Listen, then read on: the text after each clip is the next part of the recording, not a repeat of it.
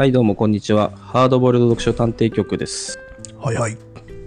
ということでですね、えー、まあ、夏も深まってまいりましてですね、はもう季節の会話を始めにした時点でもう、あ、負けたなっていう気がさ、あ。いや、もう、そういうことですよ。今しましたけど、ああうん。野木さんも、はーって言っちゃったし、えー、まあ、そんな夏、夏ですよ。あまだ梅雨も、ええ梅雨も明けとらんけどね。うん。まあ、いかがお過ごしでしょうかということでね。うん。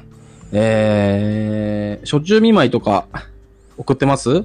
野木さん。いや、私はそういうことし一切しないですね。ああ、なるほどね。うん。えー、まあそんな夏を皆さん、えー いかがお過ごしでしょうか？というなんだなんだ。そこからなんか一草やんのかと思った。いや、今さ、その、夏でちょっとぐらいさ、うん。あの、まあ、話の展開を作ろうかなと思ったけど、うんまあ初中見舞いまあね。が思い浮かばなくてね。いやー結構遠出しようと思ったけど、またこうなっちゃったからね。ああ、夏。うん、夏は。夏は、あれでしょ？でも夏はあれなんでしょ？城跡巡りには向かないんでしょ？まあまあ、しそうね、素人はね。まあでも普通に、なんつうの、うん。旅行行ったりとか歩いたりはしますが、うん、そうまあね。城は全然そんなあれだからね。行けてないよ、年内ほとんど行けてないんじゃないかな、まあ、なんかさ、うん、新幹線がすごい安くなる。安くなるっていう。半額だっけ？なんで？まあ、あれじゃないの？うんまあ、活性化なんじゃない？だって結構今やばいじゃんまた。うん。まあね、とは言っても、まあまあど、どっちがってことなんじゃない？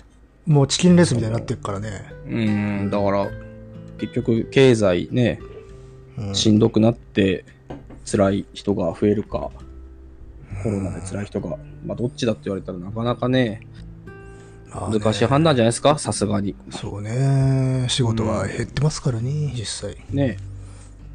とはいえね、ブラジルみたいにさ、経済やでっつってみたら、大統領かかりました。大統領もかかりましたうやーん、みたいな。笑ってはいけないんだけど、ちょっとオチとしてはしっかりしてんなと思っちゃったね。まあ、だし、実際ね、感染者数もえげつないんじゃないの？うん、多いでしょうね。うん。とか思うと、まあ、どっちがいいのかなって思っちゃうよね。うんまあまあま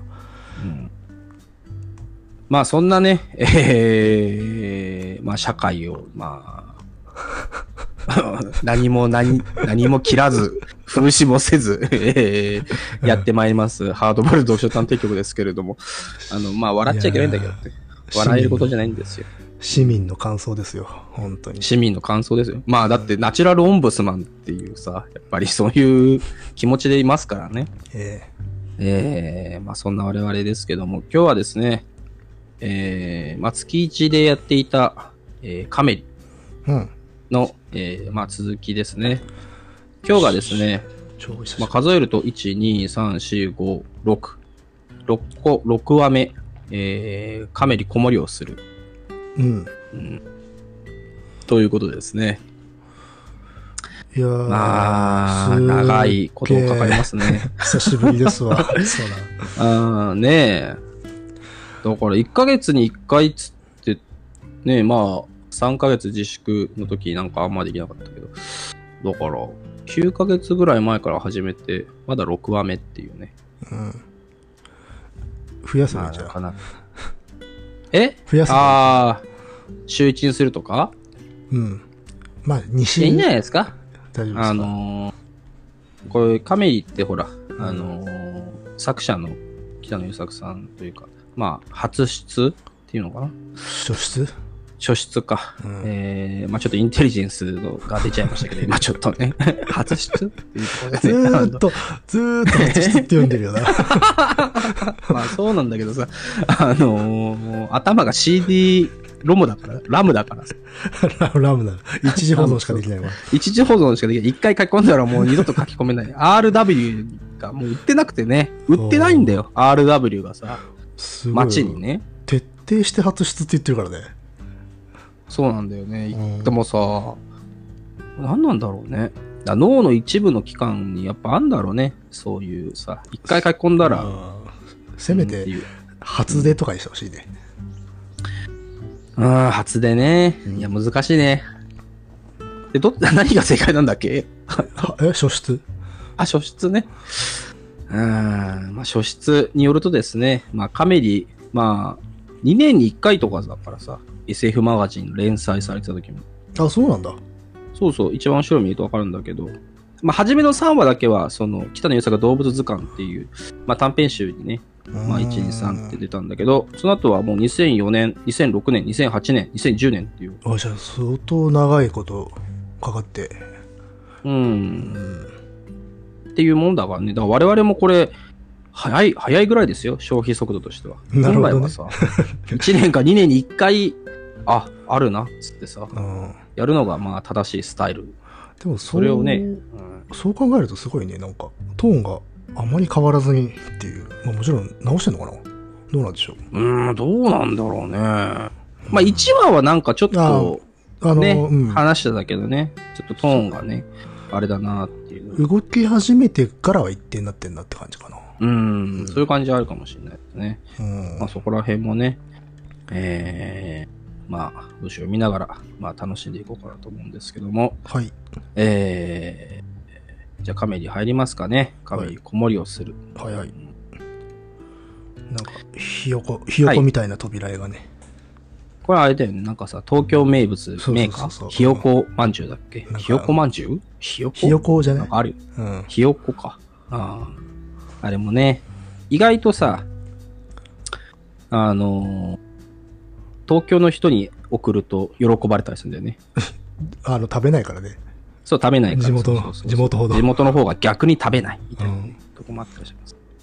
えー、まあそんなことを言いますが、えー、じゃあ1ページ目から入っていきますか。はいはいまあ、探偵ですから、えーはいそのマナーを守ってですね、えー 裏口から、あのー最近、中の様子を伺ってですね。最近その設定もだいぶおざなりになってきてるけどな。あ、そうですか。今、あの、窓ガラスにさ、うんあの、おスプレー、なんかの特殊なスプレーをかけて、こう、割っても音が出ないようにしてね。今、うんあのコツコツ、とパリンと割ってです。コツッと割って、うん。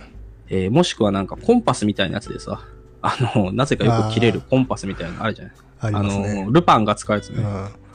それを今使ってですよ。あとなんか糸かなんかでこう、繋がって、ああ、そうそうそう炎上に。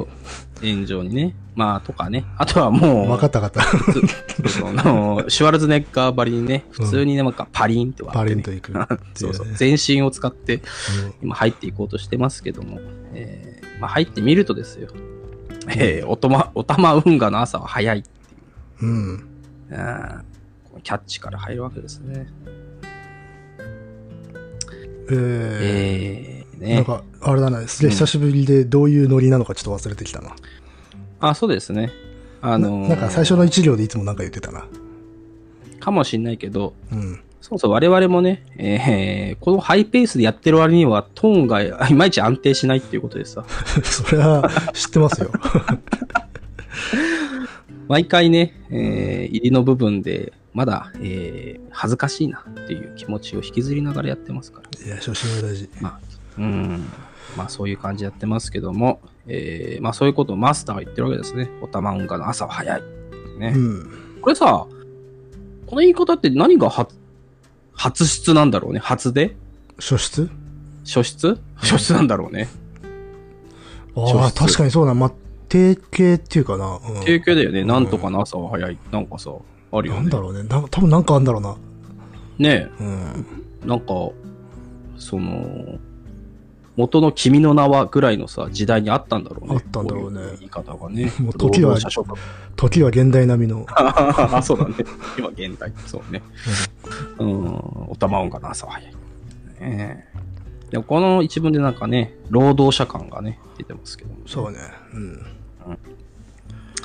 ええまあ、風景もね、あのーこの間のさ、フリオの世界じゃないけど、お化け煙突がありそうなさ、そうね。あの、すごいインダストリアルな感じだね。インダストリーな、あのーバックトゥーザ、あの、こち亀な世界のさう、ん。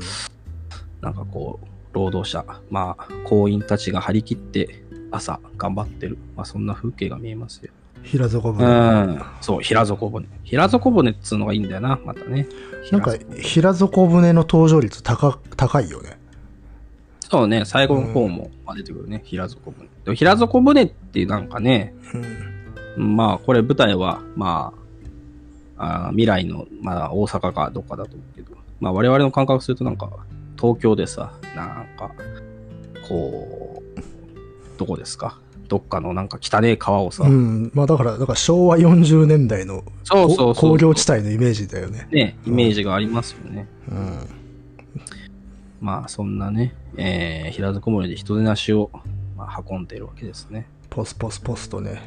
うんで、そう、今回ね、ん何何気ないところで思ったのは、あの、擬音が多いなっていう。おー、まあなるほど。いつも割と多いんだけど、割と小盛りは多いかなっていうか、しかも、あの、序盤、うーん。ポスそれはあれかね、ス、キルキルキル、うん、キキルルキルキル。うん。まあ、今回カメリ子守りをするだから、そうそう、だからそういうのもあるのかなって。うん。ちょっと、幼児的な世界子。供にね、そうそう、フォーカスしてるから、自然と字の文もそうなっていく。まあ、そういうことあるかもしれませんね。うん。まあ、今日もですね、えー、まあ、カメリ、まあ、舞台カフェですから、まあ、うんカフェでね、えー人手なしたちがですね、えー、まあ、飯食っとると。まあ、そんなシーンで始まるわけですね。もうちょっとお馴染みになってきたね。うん、もうこれはね、連ドラですから。ちゃんとでも、あうん。いつもの朝だなっていう感じになってんのがすごいよな。あの、うん。ね、あのだって浸水した地下にさ、缶詰取り行ってさ、泥まんじゅう作ってるっていうのがもうおなじみの朝になってる。うん。うん。ねすごいね、これもね。まあ、そこでね、えー、まあ、マスターとアンが言い争ってる。うん。うん、ウェイトレスのアンがね。えー、で、まあ、その、泥沼専用、うん。あ、泥沼専用。なるほどね。うん。どうした？ヌートリアンで。いや、うんそうか。泥沼戦。なんか泥沼戦ってさ、うん。なんか勝敗がつかない戦いみたいな。そうそうそうそうそう。泥試合で。泥試合みたいです。あ、うんなるほど。えーいろんなところでそういう、えーハイブロギャグがあるからさ、うんついうろたえてしまいますけど、まあそういうヌートリアン、まあ戦闘用ヌートリアンはね、えーまあいつもね、しっかりしてる。まあそれに対して石頭のマスターは、なんかブツブツ文句を言いながらっていうのもこの辺もなんかお馴染みですよね、もう。もうなんか、なんかノリが決まってるっていうか。うん。そう。うんまあ、ところが今回はですね、まあ、今朝は、えーマスターの方が、えー声を荒がえ、あら、あららら、あららげ、あららげて、あらあらげて、うんあらげて、えー初出、えどうした？初で、初出？初出。本当に難しいなこれ、これ、荒げてか？荒らげてか、これ。送り仮名的に。あららげて。どっちだ？あららげて。荒げて、荒げてかな？あらげて、あららげて。まあ、そんなあらららららげてですね。えー、いや、犯人あ文句言って荒げてだな。うん、ごめん、間違えてた。荒げて。えー、まあなんかね、えー今日はマスターの方がなんかいろいろ言ってるわけです。め珍しい展開ですね。うん。うん。いつもはなんか、案が一方的になんか言って、マスターはまた待ってるイメージがあるんだけど。うん。逆にね、マスターの方が、うん、参ったな、みたいなね。俺の都合とか、そういうことは、みたいなこと言ってるわけだね。うんちょっとすごい、あれね、初対じみたというか、それこそねドラマ的な感じですよねド。ラマチックだね。今回、ねまあ、今回に限らないんだけど、本当あの、なんつうの、うんテレビドラマみたいな世界観だよね、本当に。ああ、そうね。特に入りの部分は本当ね、うんフレームが、そういうフレームがしっかりね、いつもあるからね。で、結構それはもう革新的なところまで迫ってきてるんだよな。うん。テレビドラマとは何かっていうかさ、そこになろうとする人たち、者たち。うん。ね、登場人物はみんな異形なんだけどね。うん。まあだから、どこか既視感のある風景で始まってんのもそういうことなんだろうね。うん。うん。まあそんなマスターがね、困るんだよなと。うん勝手にこういうことされちゃうなと。まあ言ってるわけですよ。うん。で、えーアンがね、うん。なこと言われたって、マスターはいなかったし。ねしかもマスターの写真を持ってるんだもん。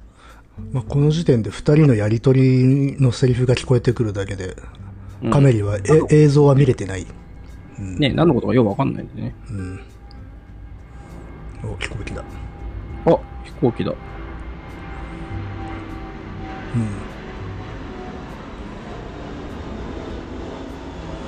ん。いやいやいや。え、ちゃんと飛行機の音は聞くのね？あ、そうそうそうそう。あのー昔さ、ファミコンでアーバンチャンピオンっていうゲームがあってさ、うん。あ、ファミコンっていうか、多分格ゲーの走りぐらいな、まあ、ストリートボクシングゲーなんだけど、うん。それでね、えーっと、まあ、端、画面の端まで行ってマンホールを落とすと勝ちなんだけど、うん。途中でね、あの、パトカーとか来ると、うん。その、一回中、中断つってさ、うん。そのキャラクターがこう、まあ、一旦、両端に、まあ、休む。なんかリアルだな。そうそうそうそう、アーバンチャンピオン。なんかそれを今ね、えー思い出しながら、あの飛行機が来たら黙ろうかなと。わかりました。うん。ええー、と、えーマスターの声がね、ひっくり返ったわけですね。おもうここは、マスオさんみたいな感じだな。ねえ、ちょっと野毛さん言ってみてくださいよ。えー？できねうん、難しいえ。ね。で、もうちょっとひっくり返るはずだったんだけど、ちょっとできなかったわ。うん。もう一回できるんじゃない？えー、えー？やめよそれ マスオさんの声もさ、変わってるもんね。多分。う。あの、と、あ先代っていうか、初代の方亡くなっちゃったもんね。そうねそうね去年か、今年か。ん？ほらなくなっちゃったか。うん、そうか。うん、そうそうそう、亡くなったよ、確か。うん。だから、もう、ねえ、だからサザエさんって、中身がだいぶ違うんだもんね。いや、オリジナルはね、ちょっと思い出せないもん、僕は。ねえ。うん。だから、そう考えると怖いよね。あのー家族団らんしてるけどさ、うん。中は違うってさ、あ、そうね。ホラーじゃない？そういう異星人が乗っ取ってるみたいな感じになるのか。乗っ取ってるか、もしくはもう、中の人は死んでるのに、うんその、アバターだけが生きてるみたいなさ。怖え。ボットだけはなんかずーっと動いてんな、みたいなさ。で、同じことをずーっと延々と繰り返されてるっていう。そう言われると、まあ、ああいう国民的アニメ、そうなるんだな。じゃあみんなそうだよ、国民的アニメ。もう残ってるのちびまる子ちゃんとクレシンと、うん。まあ、サザエさんぐらいなのかなと思うけどさ。みんな作者も死んで、中の声優も死んでんだからさ。フォーマットだけがずーっと生きてフォーマッ。トだけがずーっと未来英語生き続けるんでしょ？ああ、そう考えると SF だな、なんか。うん。システムだけを残そうとする何も、何かの意思っていうか。ねえ、うん。怖いですよ。しかも、サザエさんとかさ、もう、昔はちびまる子ちゃんもそうだけどさ、まあ、うん親世代がなんかさ、うん。こう、あ、こういうのもあったな懐かしく見れるもんだったけどさ、うん。もう、ちびまる子ちゃんの世界もさ、もうおばあちゃん、おじいちゃん世代だよね、あれ。そうね。ね今の、だって40、50からしてもあれは昔だからね。え、ねえ、うんあれいつまであのフォーマットやるんだろうね。なんだね。だんだん時代、時代劇見えてくるよね、サザエさんとかもさ。まあ時代劇なんじゃないの？実際はあーカテゴリー的にはそうなのかうん。いやあの、漫画映画見に行こうぜっていう。サザエさんだよね3本立てのね、漫画、漫画が見る。あーいいね。だってこの間ね、でもチームコちゃん久々に見たらさ、うんあのー、ヒロシが北海道に行くっていう話でね、そのうん町内会の何か。で、まず町内会の何かでさ、北海道に行くってさ、わあ、もう、まあね。もうって感じじゃない？失われた風習だよな。失われた文化で、ね、うん。まあそこでなんかね、えー味噌ラーメンを3杯食ってお腹が痛いみたいなさ、うんそんなことやってましたけど。なるほど素な。晴らしいな。ねもうやじきたみたいな世界だ、それ。え。まあそうね、だんだんそうなってくんだね。うん。まあそんな、えー令和に生きてる我々ですよ。ええー、ちょっとあの、まあそういうふうにですね、えー マスターの声がひっくり返ったわけですね。ええで、えー、本当だ、俺だと。まあなんかね、写真を見合ってるんだね、なんかね。えうん。でそ、その、内容、確信はわかんないんだけど、まあそういう話が続いてる。ここ、あ、でもあれだよね。こうんこずーっとカメリはさ、な、あの、現場を見てないで進行してるっていうまあ声だけ聞いてるとかね。これだけずっと続くんだよね、これね。うん。うん。これもなんか意味意味があるのかね。うーん、まあね。まあ基本的にカメラはね、まあ、スペクテーターというか、うん。そういうところもあるからね。まあでもこの、なんかね、そのネタばらしをすぐしないのが、まあ、推進力なんじゃないですか？このうん初めのね。あと、あれかな、隣の部屋のテレビから聞こえる音みたいな、そういう感じなのかね？ああ、なるほどね。あの、セリフ、セリフ回しがすごく陳腐にしてあるよね。ああ、そうね。確かにそうかもしれないね。うん。だから見てないテレビの音声だけ聞いてるとこんな感じなのかもね。かもしれないな。うん。うん、まあ、言い争いがあって、で、まあ、最初はマスターの声は、まあ、大きかったけど、最後になると、えーボソボソむにゃむにゃと。まあ、結構、結局いつもの調子に戻ってるんだったというわけですね。まあ、な何か、何かことが起きてるなと。うん。うん。まあ、えー、まあ、とにかく仕事だと。まあ、アンは、まあもう、厨房へ行ってしまって、えー、マスターとカメリが、まあ、後に残される。まあ、その子でようやくですね、えー、カメリはカウンターの上にある、えー、見慣れないものに気がついたのだった。うん。あ、そっか。このものをちょっとじらすっていうのもあるのか。うん。うん。バーンっつってね。まあ、なんだなんだっつって、我々読者のページをめくらせるっていうね。うん。まあ、なんとなくね、なんとなくそうかなっていうのはあるんだけど、ちゃんとその後ね、教えてくんねえっていう。ねうん。え、ね。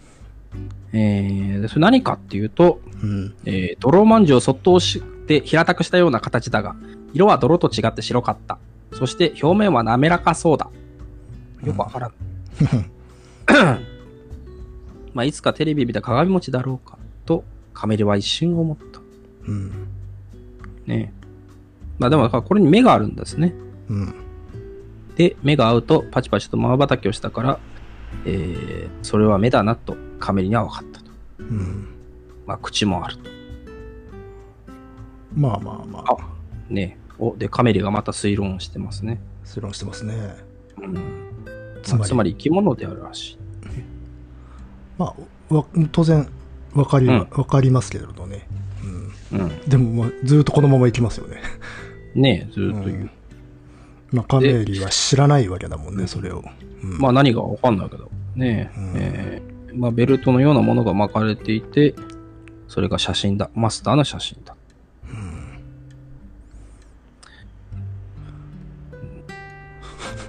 また読んでんのか？うん。読んでるし、これ、今、何分ぐらい経ったんだろう、録音始めて。えー今多分、20分ぐらいじゃないの？?23 分。なるほどね。うん。今日どんぐらいかかるののかなと思ってね。今日はまたね、いつにも増してね、歩みが遅いからね。じゃあ5ページぐらい飛ばそう。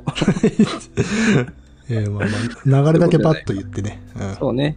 ちょっと、あの、ちょっと、野木さん、ちょっと、進めちゃってくださいよ。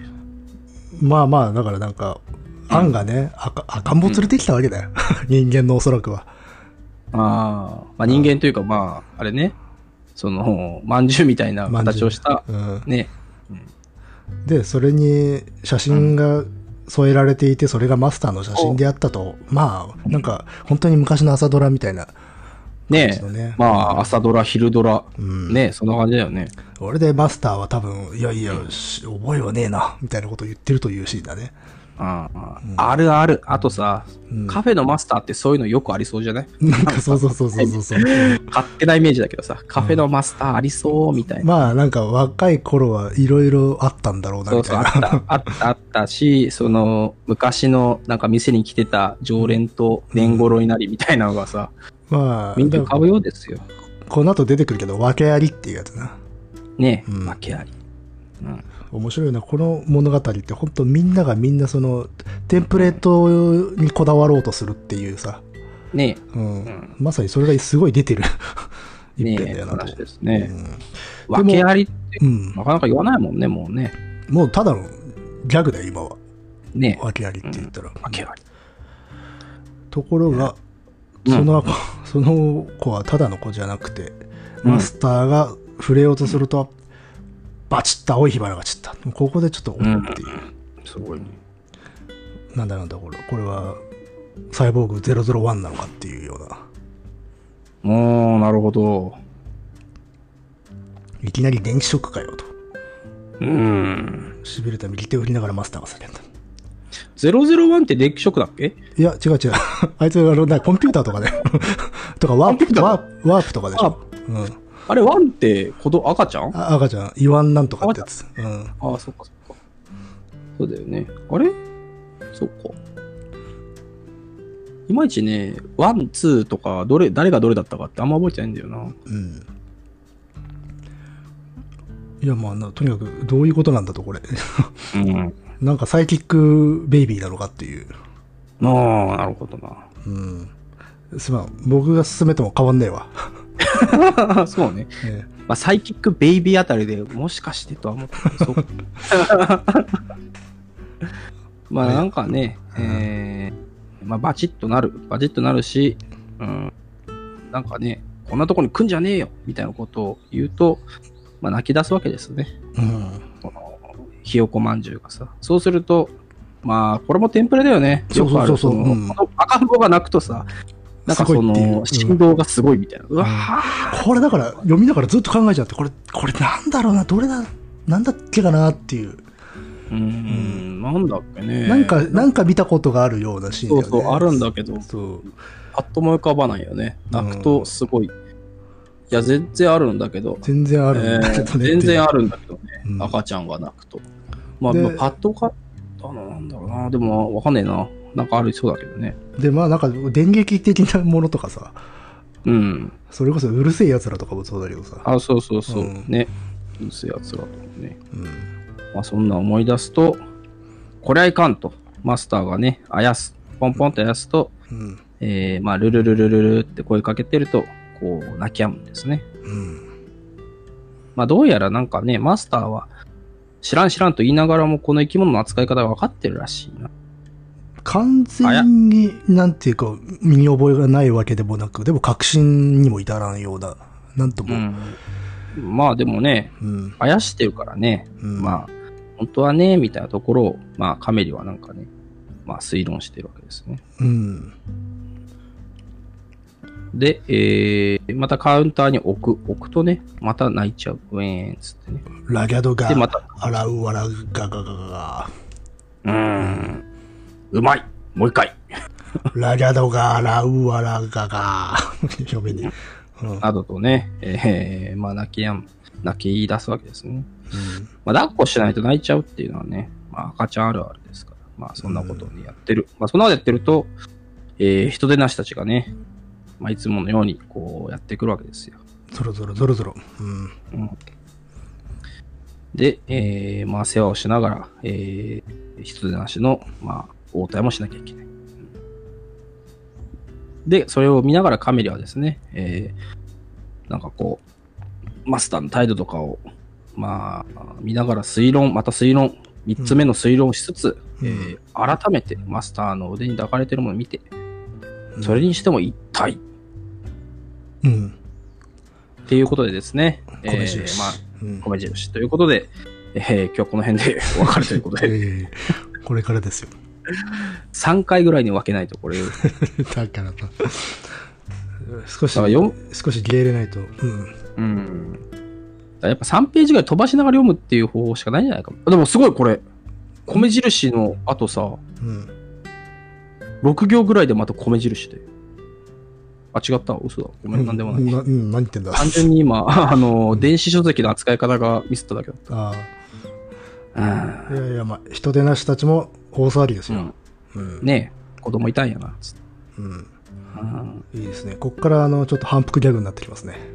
うん。うんね全く全く。と、他の人手なしたちが声を揃えた。本当男っていやらしいんだから、案が言った。うん。それはお気に入りの深夜のテレビドラマの中で主人公のウェイトレスがよく口にするセリフなのだった。っていううね。ん。なるほどね。最近でも深夜のテレビドラマってあんま見ないね。うん、そうね。テレビあんま見ないしね。ねえ昔はトリックとかなんかさ、あの時間帯あったけどさなんか、なんかね、ちょ、ちょっと。ゴールデンではやれない変わ,、ね変わり種をやるっていうか。ねえあったけどね。うんそうだと深夜のアニメもだいぶ減ったんだろうな。うんうん、まあそんなことをね、えー、思いながらですよ。我々が見ていた深夜ドラマは、この本当男っていやらしいんだからっていうセリフはギャグになってた世代ですよね。まあそうね、だいぶね。で、このセリフもそうだよね。っていうかさ。え、えどういうこと？あ、まあ、要は、定型をさ、ああ、そうね。うんなぞっているっていうか。ううんん。そうそう。これにみんな終始するんだよね、この話ね。うん。うん。そうだね。定型をとにかく。なぞろうとする。まあこううん。まあ抑え込んでるわけだよね。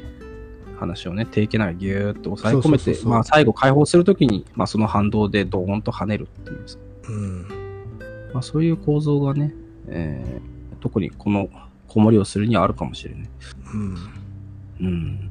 まあというところでね、えー今、ちょっと締めっぽかったんでさ。そうか。うん あ、そうか。うん違ったか。えー、この後、そうか。ん？この後はまあ、うんひん？どうした？いや、どんぐらいあんのかなって今ちょっとね、いや、結構あるよ。結構あるんだよなまあでも人手なしたちを巻き込んで、なんでこうなっちゃったのかというような話になってくるはいはいはいはい。まあね、うん。まあ確認をし合うんだけれども、どうもマスターの説説明要領を得ない。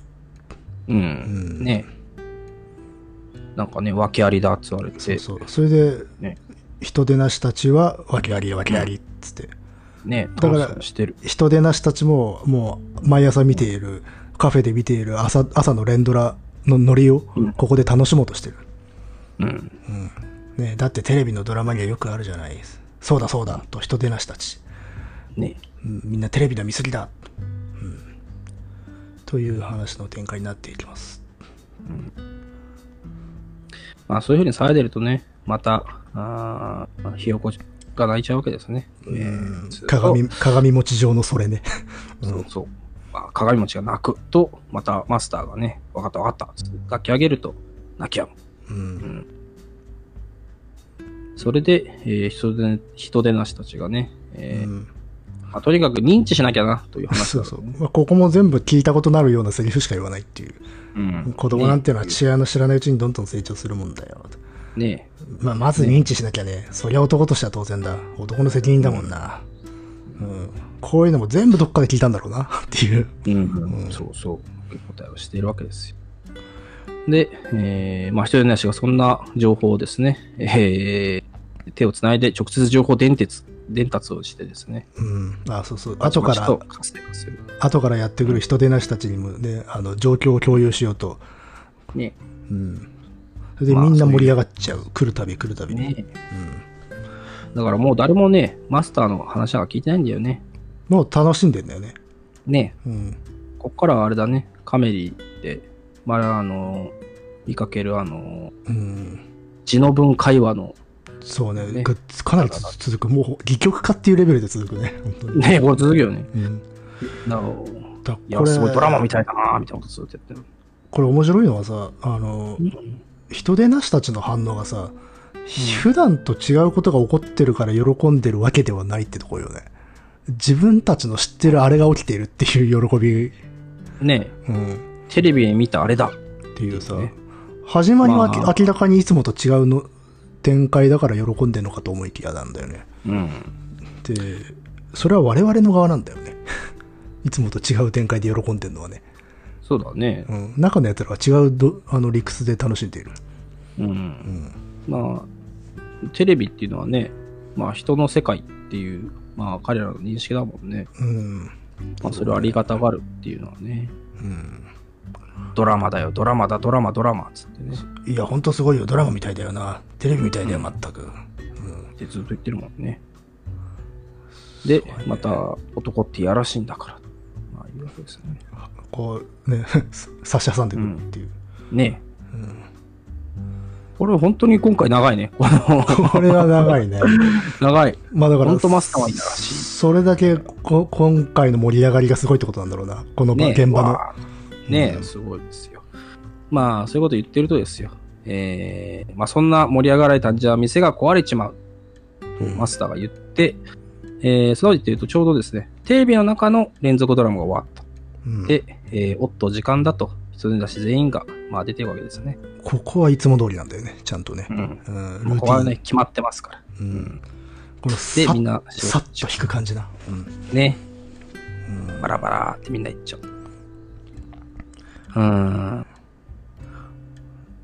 で、あれなのね、こう盛り上がると、うんこれ、人手なしが盛り上がると、やっぱし店は揺れるのね。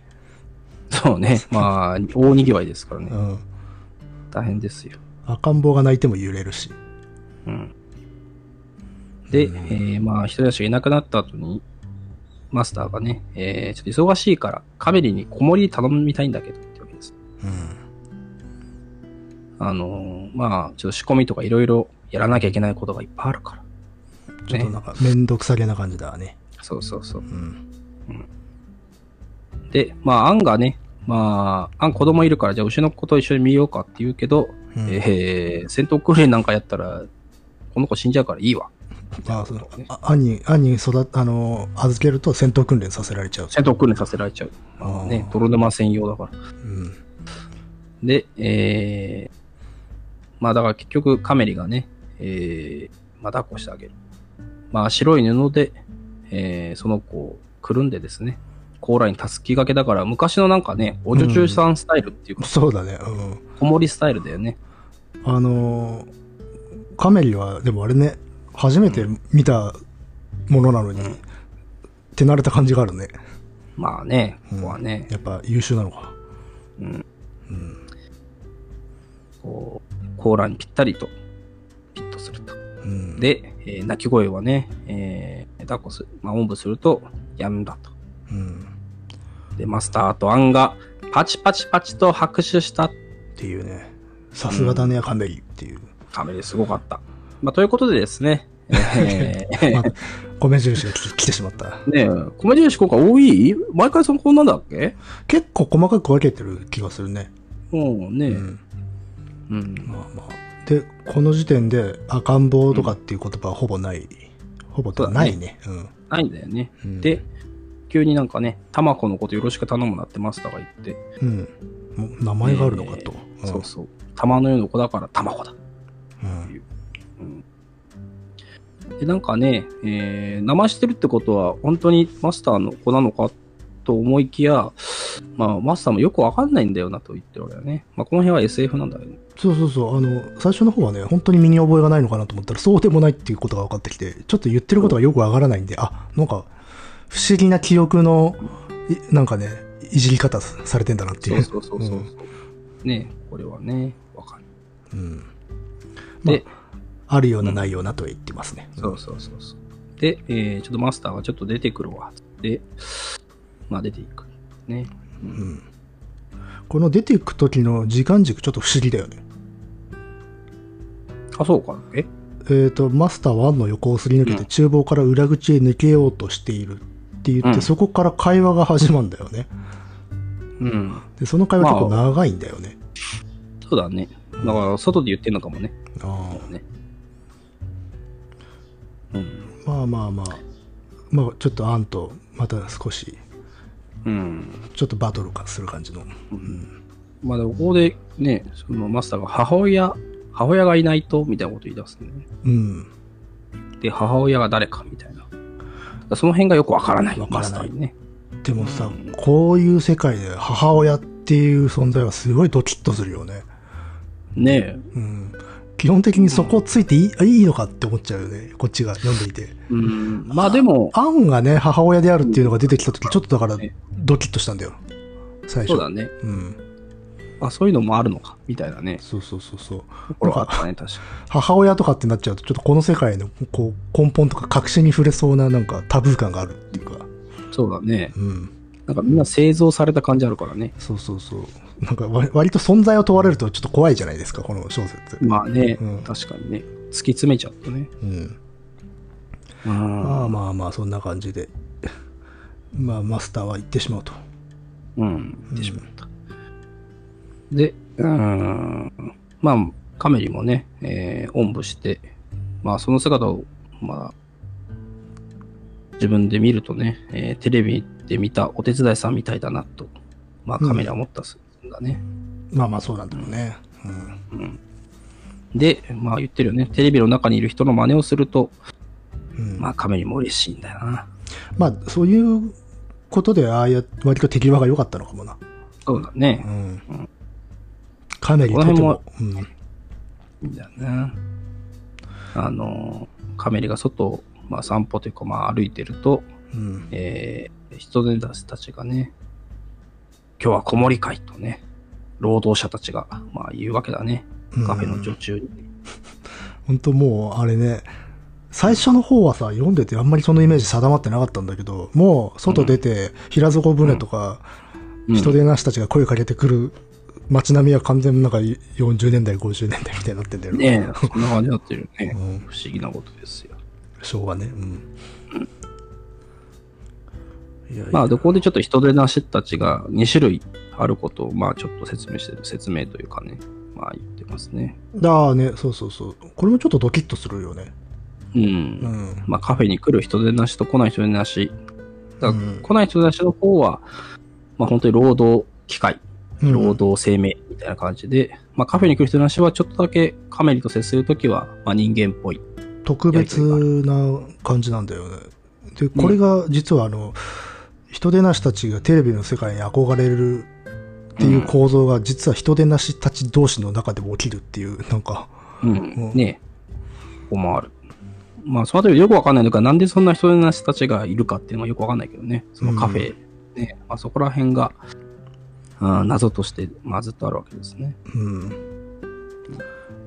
ちなみにこのショーの末尾はな、うん。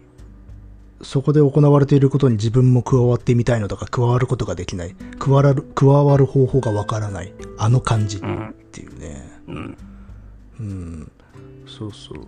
だから、人手なしたち、カフェに行かない人手なしたちは、カフェの常連の人手なしたちを羨んでるんだよね。うら羨んでるというか、テレビと同じように見てるっていう。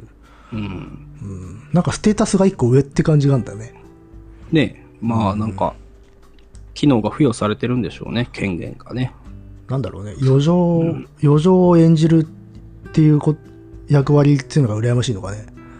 かもね。カフェの人手なしたちは明らかにあれ余剰付与されてるよね。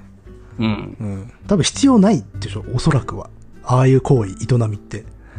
まあ、基本的には工事するね、うん。普通に。街をなんかね、製造するやつだからね、どっかから運ばれてきて投入されるみたいな感じだもんね。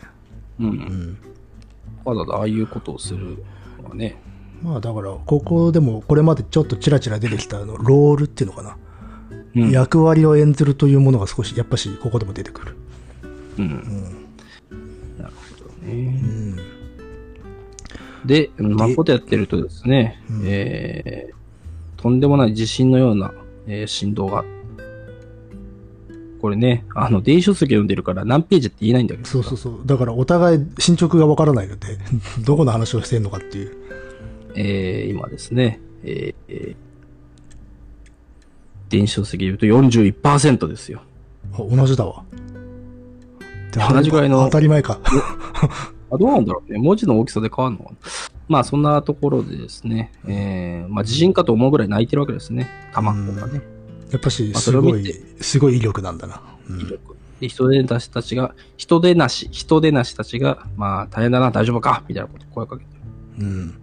で、えー、その中の一人の人手なしがね、えー、ここでやっとね、あのー重要なあの発言が出ますよ。百貨店に行けばいいよと。ね、すごい道理だよな、これもな。なるほど、こういうのね、あの、アドベンチャーゲームでよくあるよね。いろんな人の話聞いててさ、急にこう、確信を言うやつがいるみたいな。百貨店に行けばいいよ。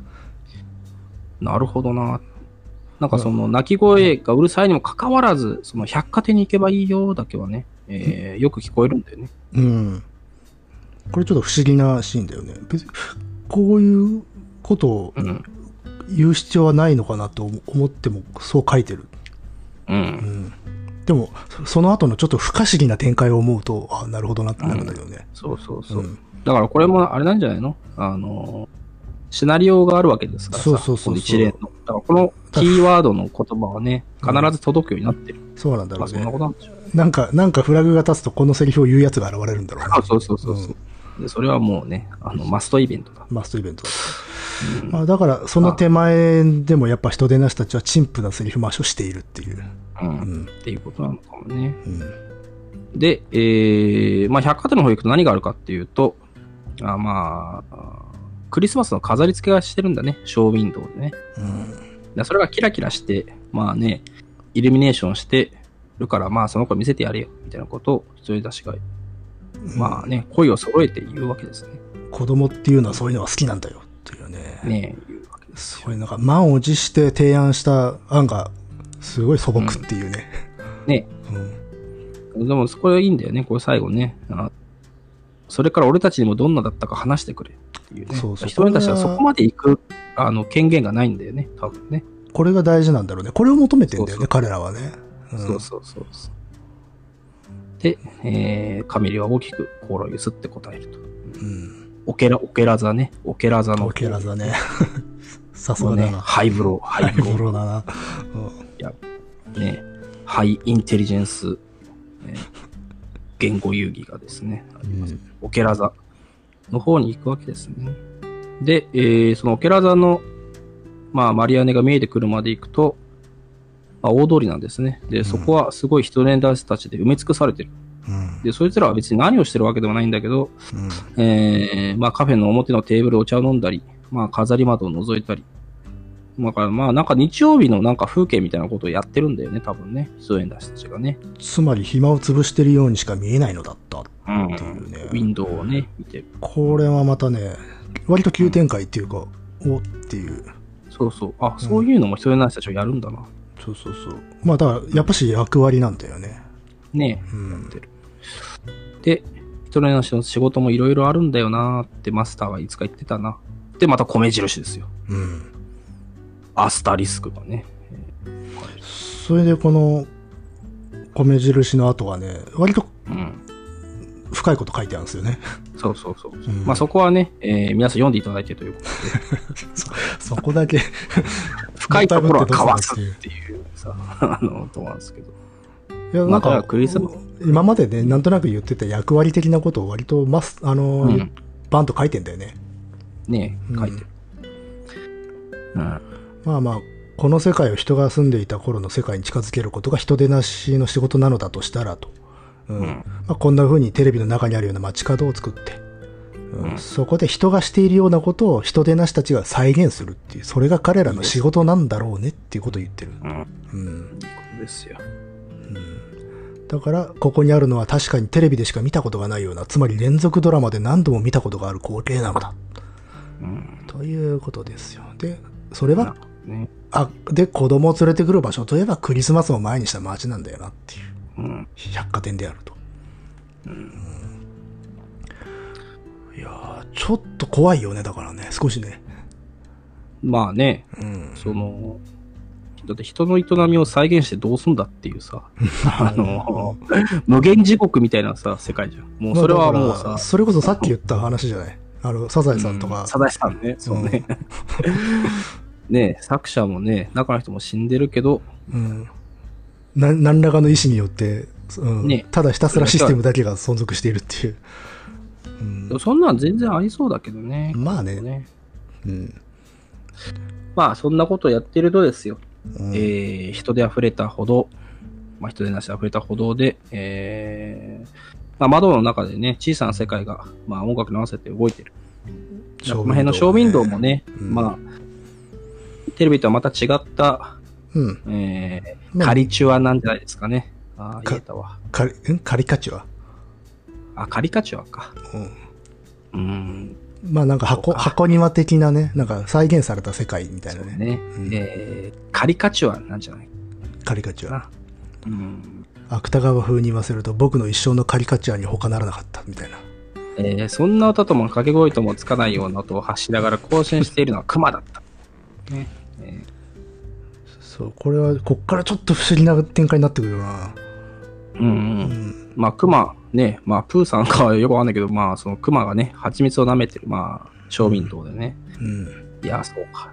まあ、人形でよくあるさ、うんうん同じ動作を繰り返すようなやつがね。なんか、うん機械仕掛けのね。うん。えーっつって、まあカメラ眺めてるわけだね。うん。で、えーそれを見てると、まだたま、たまこが泣き出そうとするから、あ、やべえやべえっつって、えーまた抱っこする。うん。で、抱っこすると、えー、たまこがね、お、飾り窓ええやんっつって、なんかこう、じーっと見つめるんですね。うん。ちなみに、このい短あの短編はずっとし終始読んでて、やっぱしあの、よこれもよくある定型的な演出だけど、頭の中でやっぱオルゴールなってますよね。あー、あ、の、赤ん坊が主役とか軸になる物語ってさ、よくそういう音、あの、べ劇伴流れるじゃない。ああ、そうだね、あるね。うん。特にショーウィンドウだしね、ここは、そうそうそうそう。で、クリスマス前っていうさ、これはね、確かにそうかもしれん。だちょっと懐かしい、やっぱり既視感に溢れた世界だよな。うん。うん。うんそんなね、えー、飾り窓、熊の合唱団。う。うんん。まあ、歌ってるんだね、たまこがね。うん。笑ったりして。まあ、喜んでる。あよかったよかったな、と。うん。で、えーいろんな飾り窓を見てますと、えーいろんな小さな世界、その隣も、まあそうだよね、その百貨店のショーウィンドウって、まあ飾り窓によっていろんな、まあうんものが置かれてて、うん。まあ工夫が凝らされて、間違った世界がまあ展開されている。あ、いいですね、みたいなね。だから、うんまあ、これまではテレビっていう、こう、進行していくものだったんだけど、今回は横並びになってるって感じかね。ねえうん。そういう世界。だからあれなんだよね。あのーまあ、この後ね、ネタ割っちゃうとあれだけどさ、うん。あの、まあ、飾り窓並行して置かれてるっていうのはさ、うんあの、まあ、平行世界っぽい世界なんだよね。そうだこの後、うんだそれが、あの、一つの空間にさ、いろんな世界がバーッと広がってるっていうのは、同時に観測できるっていう。そうそうそうそう。そういうことのカリカチュアなんじゃないかなっていうふうに思う カリカチュア。あメの、タファー。これまではね、あの、目的に向かって、なんつうのか、奥へ奥へと進行していく物語が多かったんだけど、これ明らかに全部並行して見せようとしてるっていう。うん。まあ、あれだよね。あのーまあ、個人的な SF 士官なんだけどさ、うん。まあ、大体時間 SF の後は、あの、並行中ものをやるっていうのがさ、ああ。えー、まあ、こう、まあ、お約束じゃないですけど、まあ、あるなっていう感じがね、えーするんですよ。前回のカメリ確か、あのーカメリテレビに出るんだっけ？うん。あれ、時間 SF だったじゃないですか。そうまあ、最後ね。でもってこう、とやっぱし、しお、お、だどっちかって言ったら、た、あの、奥行きっていうか縦軸だった。そうそううん。今回横になっては、ね、広がるみたいなえー感じますね。うん。えー、まあ、とにかくそういう飾り窓を見ていると、うん。うん、まあ、人手な人たちもなんかね、えーそういうクリスマスの人間みたいなことをやっている。うん。で、えー、まあ、テレビにも似てるなとかね、カメラが思ったりするわけですね。目もうどこ、の前のさどこ行ってんのかわかんねえもんな。今43%ですけど、合って結るかな構、結構進んだな。うん。うん。まあまあまあ、うん。うん。もしかしたらここは本当にテレビの中なのかもしれないと。そうそうそういつの間にかテレビの中に入り込んでしまったのかもと。うんまあでも前回と同じようなテーマになってきてるよね。またね。うん。うん。まあね、えー、まあでもとにかくタマコが楽しんでるからいいですよ。まあそんなことなんですね。そんなこと言ってると、えー、アスターリスクですよ。おうまあやっぱ細かいね。細かいよね、やっぱね。うん。で、えー、その窓だけ、えー他と様子が違っていた。なんかね、えー、何も見えない、何もない。うん。だから真っ暗な、あの、飾り窓があったんだね。で、うんえー、まあ故障中だなーって、なんか、そばにいた人手の足が、そんなこと言いながら通り過ぎて、うん、あ、そうっすかみたいなね。まあ、故障中で真っ暗。うん、なんかね、えー、その奥に光るものがあって、あれなんだろうなって見てると、まあ、よく見るとそれ星空だったんだね。真っ暗だって思った。あ、星空かーみたいなね。えーっと見てるまあ、実際は作り物の星空。うん。そうそうそう。で、ずーっと見てると、なんかね、えー、真ん中あたり、星空の真ん中に、えー、その星の光、まあ、星の見当たらないところがある。うん。何かね、えー前にあって星が隠れてる。なんだろうな。うん。えー、それは甲羅なんですね。うん。あー星の海に浮かんでる甲羅。かなり不思議なことになってきたよ。ね、うん。あ、なんだこれつってね。なんだなんだってずーっとまあカメリが見てると、えー、こう、鼻先をガラスに近づけて、うん。こう見てると、いつの間にかね、タマコがいない。あれ？うん。ね、よくありますね、これね。えー、子供連れて歩いててね。まあ、なんか見てると、あ、あーみたいなことあ、そういうのある。で、あ、参ったなーってカメリが思ってると、えー、上に乗ってるんですね。あ、上じゃないか。えー、飾り窓の枠の上に、えーうんタマコがね、張り付いて。これ結構すごい図ですよね。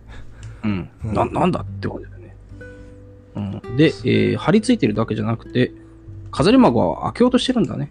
うん。まあ、でこの後のね、カメリがいいですよ。壊したら弁償物であると。一体どれくらいかかるかすらわからない。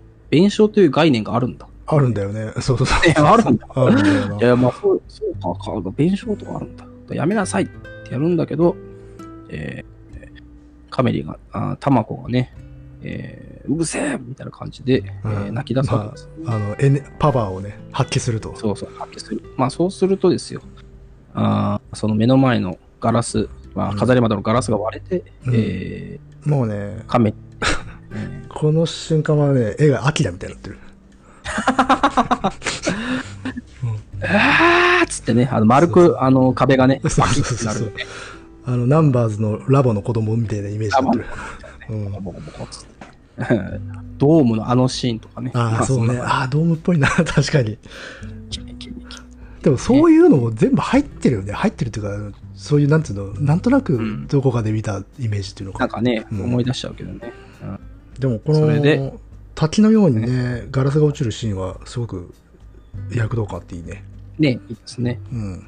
まあ、その後カメリがね、えー、甲羅に手足を収納するのもいいですけどね。うんで、えー、またアスタリスクを超えますとですよ。なんかやたら星がね、えーこんすごく明るく見える。うん。あれおかしいなと。ちょっとあれですよね。今回は今までとだいぶノリはね、違うところあるよね。そうだねう。ん。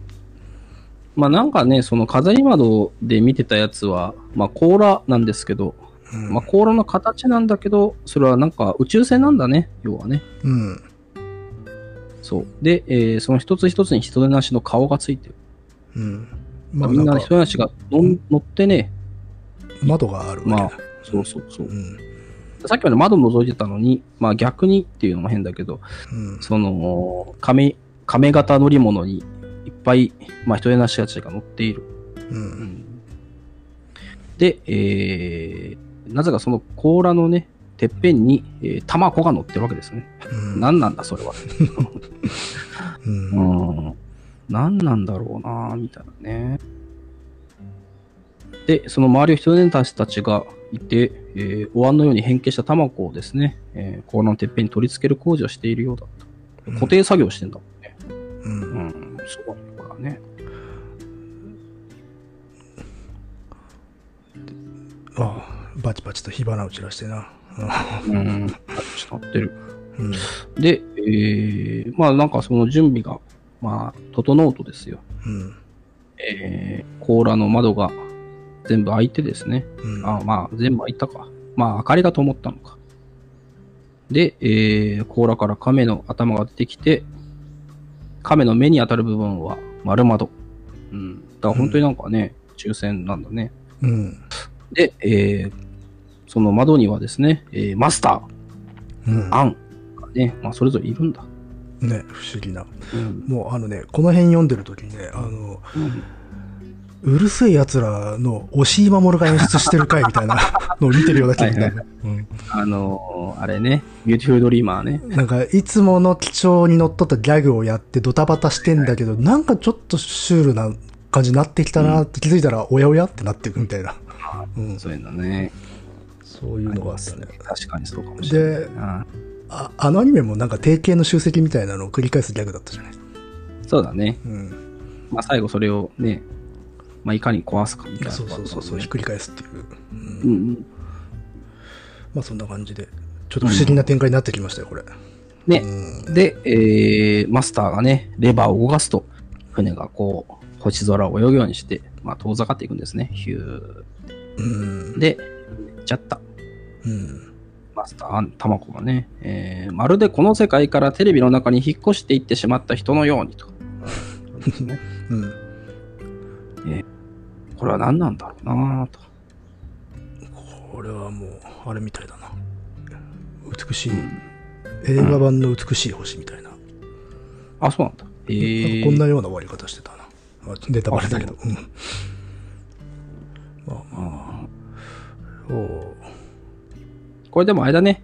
ということはあれだな。エンディング、これのエンディング曲は金星なんだな。チャチャチャチャチャレレレレって。うん、合いそうじゃないか。まあ、あれ何でも合いそうじゃねえか。何でも合っちゃうんだけど。まあちょっとこう不思議なね。うん。うん。あの、まあね S SF と幻想のあい、なんか中間を行くようなテイストだと合うんだろうなっていう。そうそう。うんで、あ、やばい、地面がないってね、まあ、宇宙で漂っちゃう。あららららららうん。と思うと、またアスタリスクで、えー、またどのくらいそうしていたかはわからんと。えーポンポンと肩叩かれると、うん。ね、えー、まあ、甲羅を叩かれる音する。うんねこの辺もなんかがね、その、で、ベリベリなんか、ベロリとなんかが剥がれてね。意識がこう取り戻されるそこの表現はなんかグッときたね。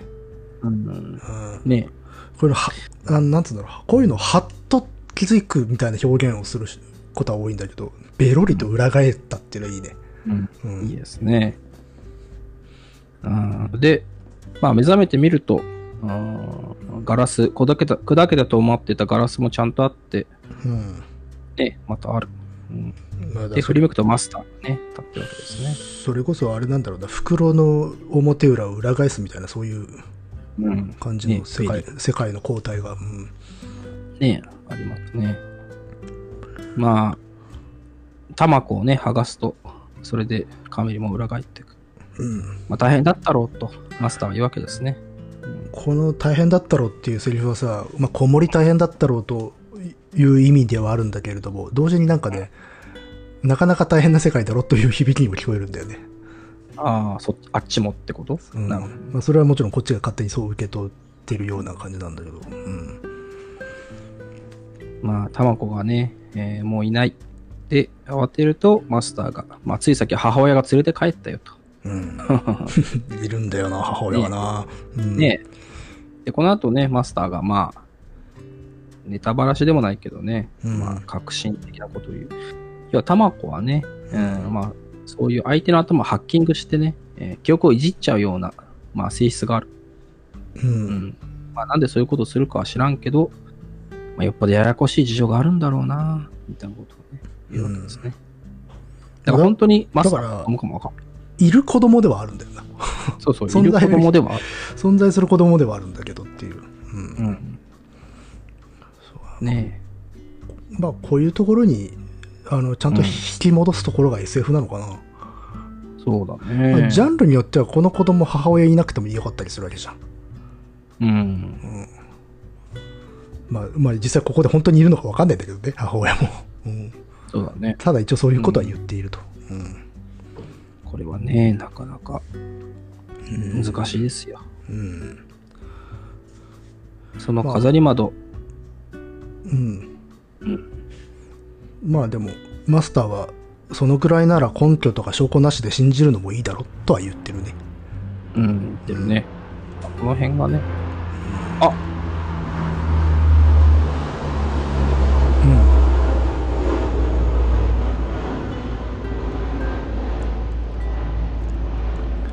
うん。はい。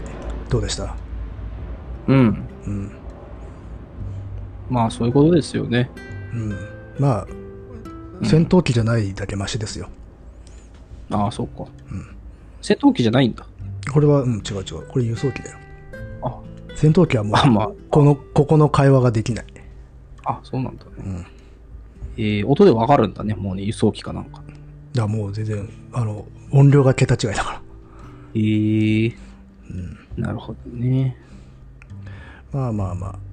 うんでもマスターはちょっとその母親のことを思い出して、うんうん、ぼんやり覚えてる感じでは美人だったと思うんだけどな。でもまあ、これはおぼろげな記憶っていうより、単なる俺の願望なのかもしれないなっていうね。うん。ですね。なかなか、本当マスターは危ないこと言うよね。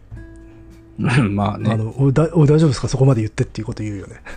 うん。まあ、一番ね、この世界のことを知ってそうだもんね。なんかね、そうそうそうそう。けど、なん、それと同時に無邪気さもなくならないので、なんとも計り知れない存在ですよ。まあね、まあ体験というよりかデータとしてあるって感っていじなのかもね。う感じなのかもね。うん。うんうん。まあそういうね、えー石頭、シリコン石頭ですよ。まあ、だからで何、えー何事もクールであると。うん。まあまあまあ。で、まあこの後はね、もう、終わりですから。まあ、その飾り窓は結局壊れているので、暗いっていう、それだけなんだよねうね。で、そこに、その星空には、亀の形をした宇宙船の、まあ、おそらく模型みたいなものが飾ってあるっていうことよね。うん。うんうん。まあね。で、いやー、面白かったな。一応でもそこにあるか説明書きがな、プレートの文章が入っていて、うん。現在パラボラアンテナの故障のため通信ができなくなっております。修理にはもうしばらくかかります。これ通信してるんだね。この装置は。ね何なんだろうね。あアップデートとかされるのかな？プレートとかあるんじゃないですか？お うんパラボナアンテナで通信してとかっていうね。うん。まあだからそれにいないからな。そういうことも書いてあるから、マスターはなんか本物の宇宙船が故障してるみたいだよなっていう。まあ、んお同じくそう思いますっていう。ねえ。なるほどね。うんで、まあ、ねこれから先もクリスマス通りはずっとクリスマス前のままだな。うん。そうね。ずっと未完成。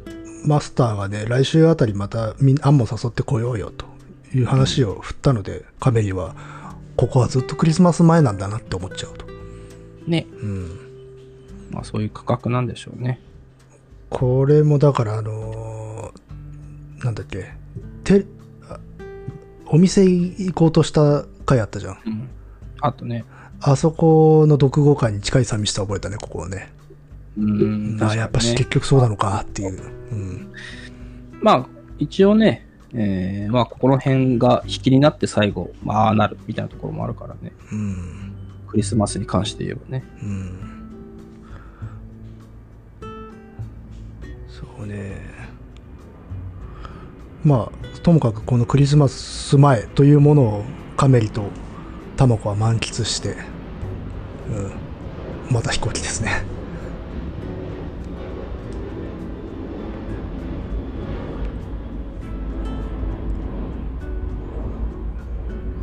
我々もまた繰り返すんですね。ええ、そうですね。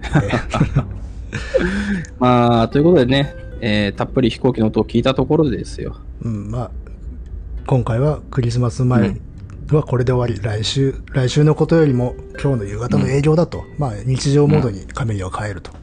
そう。うん。ええまあ、人演出したちとかもね、来てるから、まあ、案が大変でしょうと。さあ、帰ろう帰ろうっていうね。うん。まあなんかちょっとこう、幻想的なお話でしたね。これ今までで一番幻想的だったかもね。そうね、そうね。現現状では。うん。うん。不思議なね、うん、話でしたけど。うん。どうでした？うん、まあ前回もね、その、時間軸いじれちゃうんだっていうさ、うん。あの、この世界の不不確かさが、まああって、でさらに今回、まあ記憶もいじるのかとかね、うん まあ、平行世界もあるのかってなってね、うんなんうん、いでろんなところで、うん今回のね、不可不安定さがね、えー SF だなっていう感じで迫ってくるね。で、意外とそのことを割と言ってしまう。書くっていうね。そうんねそうそうそうそう。まあこれ、まあ、書くんだけどさ、うん。結局、なぜそれがそうなってるかはないじゃない？そうそう。だから書いてあるんだけど、うん、そうそう、そうだけど、でさーってなるって、こっちは。なんでそうしてんだい？みたいなね、っうん。ていうのはね、なかなかだから、捕まえようと思うとひょろっと逃げる感じですわな。そうそうそう。うん。ねまあ、そんなことをね、えーやってましたが、うんまあ、こんなところかな。ですかね。う。うんん。いやいや、面白い、えー面白かったですよ。面白かったですね。うん。次はなんだっけ？えー、来月はですね、カメリ掘り出し物を探すですね。あの、アンと二人で出かけるやつ。うん。これもね、えーなかなか、アン大活躍。まあ、楽しい話ですから。また来月、聞いてくれたらいいですね。はい。まあ、気持ち悪いノリだな。あの、もうね、やっぱりもう1時間以上話しっぱなしだとさ、もうね、あれですよ。最後はこんなもんですよ、大体。つったって、ここのとこもう1時間以内に収まることないよ。ほとんど。雑談以外では。でしょ、うんまあだから、毎回最後はこんなもんじゃない。まあまあまあ、使う。いや、私は変わらないつもりですからね。あなたがあ、そう。ぐ、ぐだるんじゃないですか。うん。そう。エンジンがね、最後ラスト10分ぐらいでね、もうなくなるんですね。すごい高速距離短い。いよな。うーん。だから大変ですよ。まあ次の時、あの、乃木さんにね、ぜひ引っ張ってもらって、僕合図中打つからさうん。い。やいやいやいや。結構さ、たまにやるけどさ、できないもん、やっぱ。うんなんか、うん、まあね。ノリがわかんないっていうかさ。で、まあ、異常な拾い方するじゃないですか。うーん。なんでこんな風になっちゃったんだろうね。いや、だからさ、あんたが、あんたがこう、こういうふうにしかできんって言ったからやで。なんでこんなことになっちゃったんだろうかってね。最初、えー今最初だからもうちょっとしあの感想を喋る感じかなと思ったら違ったからさ、あ、読むんだと思って。そうだねそうだね。まあ、えー、あ、うん。うん。これちょっとかちっちゃい感じだね。じゃあ、この飛行機の音に合わせて、さよならということで、はい。またお会いしましょう。では、さよなら。さよなら。